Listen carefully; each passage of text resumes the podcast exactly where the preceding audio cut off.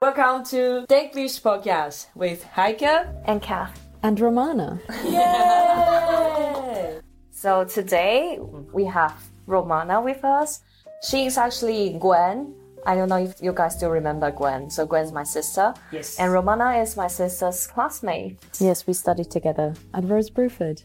Would you like to introduce about yourself in German? In German, absolutely. So, ich komme ursprünglich aus der Schweiz. Ich werde Hochdeutsch sprechen in diesem Podcast.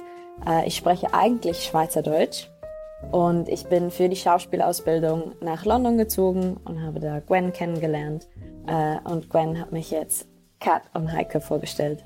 The reason we invite Romana is because she's our first guest from Switzerland. Highest very country. Yes. Oh. Now I'm already a fan of Switzerland. Yes, that is an opinion that I very strongly support. So what do you want to know about Romana today? You have so many questions, right? I've been to Switzerland, but I haven't explored the whole country like fully as I want. So, from which part Right. you from? So, if this is a map of Switzerland, Yeah. and we are looking at this, I'm from the southeast. Yeah. Mm. So the Alps are here, and I'm right in the middle of the Alps. Yeah. Um, I'm from a city called Chur, which is kind of the largest city in my area. Um, it's fairly rural, you know, there's mountains around, Cows. there's loads of cows. Uh, you jest, but five minutes from my house where I grew up, there is a big meadow that has cows on it in the summer. Oh, So cows. Um, there's another one by the bus stop that I, the bus I used to take to go to school. There were sheep. so just to paint the picture of where I grew up. Yeah, and it with was, the sound with the sounds of cowbell. wouldn't wake up with it, but whenever we would go for a walk, you would walk past it and you would hear them. And it is, it's something that like gives me a lot of comfort, oddly. And whenever I hear it, I think of home. I lived there for most of my life. Um, I went to school there, kind of did my um, the Swiss equivalent of a high school diploma there. Um, and then I left when I was 19. I moved to the United States to do my bachelor's degree. Um, and it, that was the first time that I moved to an English speaking country Yeah.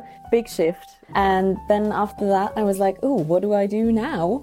And um, I decided to move to England uh, to do my theatre degree, and that's where I met Gwen, and that's how I'm here today. Yeah. See, Full circle. Yeah. we actually have a word in Chinese that's called 缘分. Schöne Begegnung, Oh. Schicksal, Can you say that again, please? 缘分. Yuan Fen. Whoa! Your pronunciation, your tones are really good. Ah, yes. Secretly studying Mandarin. Wow. I so I studied music Oh, for four years, so I spend a lot of time training my ears, So your obviously. bachelor's To or- yes, yes, yes, yes. I like to think that that's what's helping me. yeah, you have good Um, ears. Thank you. Yeah. Thank you. Thank you. And what yes. kind of instrument you play? I play the piano. Me yes. pianistin. Yes, exactly. Um, and I studied piano and composition. Loads of ear training. and Mm, yes. like, I, I don't even know how to say it in English. Um, like, melodiediktat. So it would be when somebody dictates something to you and you write it down. We used to do that in like. 听写，对对对，听写练习。Ah. Yeah. yeah, Mm. yeah. So the teacher would read you something and you had to write it down. Yeah, yeah, yeah. And it would be about like listening comprehension. Oh, and I should obviously. do that with my students. Yeah. Yes, yes, yes.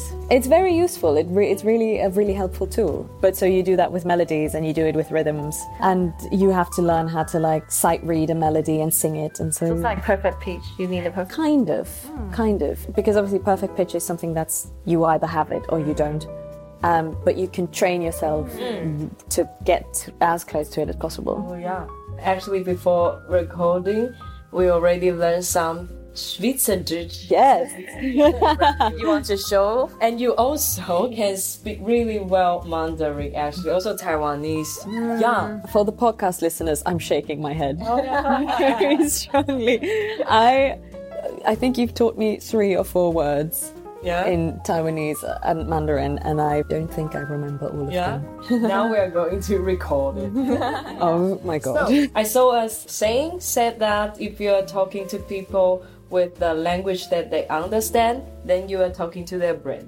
And if you talk to people with their mother tongue, and then you are speaking directly into their heart. Mm. Schweizerdeutsch from you. Yes, please. Like um, how to say I love Switzerland. Yes, I did teach him that while cooking. Or I try first. You want You to try ask me? first. Yeah, I, yes, absolutely. Ich liebe Schweiz. Yes, that was perfect. That was perfect. And, and now your turn. Ich liebe die Schweiz. Yeah. and Mandarin version. Oh no. Oh no. What I Gwen. Always showing your love to her. Oh, yes, I don't think you- you lovely. told me how to say Switzerland. Uh, no, no, no, Taiwan. I mean, Oh, oh, Taiwan. sorry. No, no problem. What I Taiwan. 我爱 Taiwan.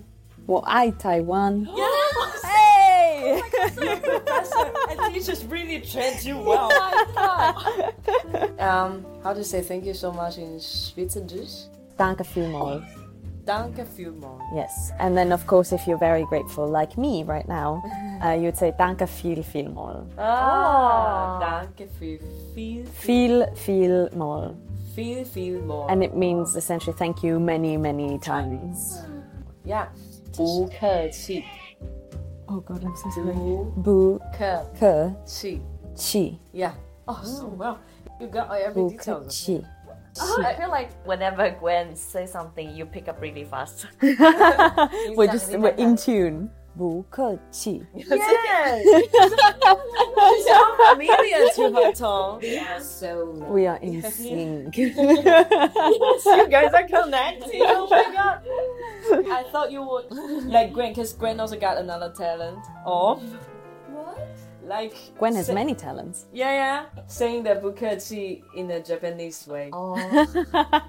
You also told us something really hard, like das ist Bratwurst. Oh, yes, I did. Brot. Yes, I In did. Swiss German. So in German, you would obviously Bratwurst mit einem A, mit Brot. Und Brot hat ein O. Yeah. Um, With bread. Exactly. Sausage with bread. Mm. Auf Schweizerdeutsch hat beides ein Mhm. O, aber das O wird unterschiedlich ausgesprochen. Yes. Auf Schweizerdeutsch würde ich sagen Bratwurst mit Brot. She said that. Yeah, I'll, I'll, I'll Oh. try. Okay. Yeah, you go. Bratwurst mit Brust. Yes. Now I'm doing well, right? Yes, very good. Bratwurst mit, Mit Brust.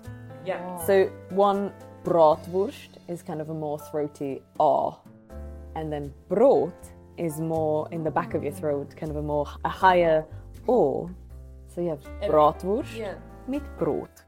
And the first time when I heard that, I was like, huh? Is there any difference between these two broad? They're And very brot. similar. Yeah. He's like, oh yeah, they're totally different. Oh, oh. yeah. I think there's a lot of that in Swiss German, a lot of like very subtle differences in vowel sounds. And if you look at it written down, it'll look like just a lot of R's and a lot of O's. But then obviously when you hear it, you're like, that, that, uh, Doesn't fit. how, how does that work? um, so there's a lot of like, you know, bratwurst and brot are spelled the same, but they're not pronounced the same. Yeah. Mm. It's not as bad as French, where you will have like three letters, but you make one vowel sound. Well, let's not talk about French. let's stick with English and German. Otherwise, my brain will get super confused and I'll start talking about sleep again. it's just.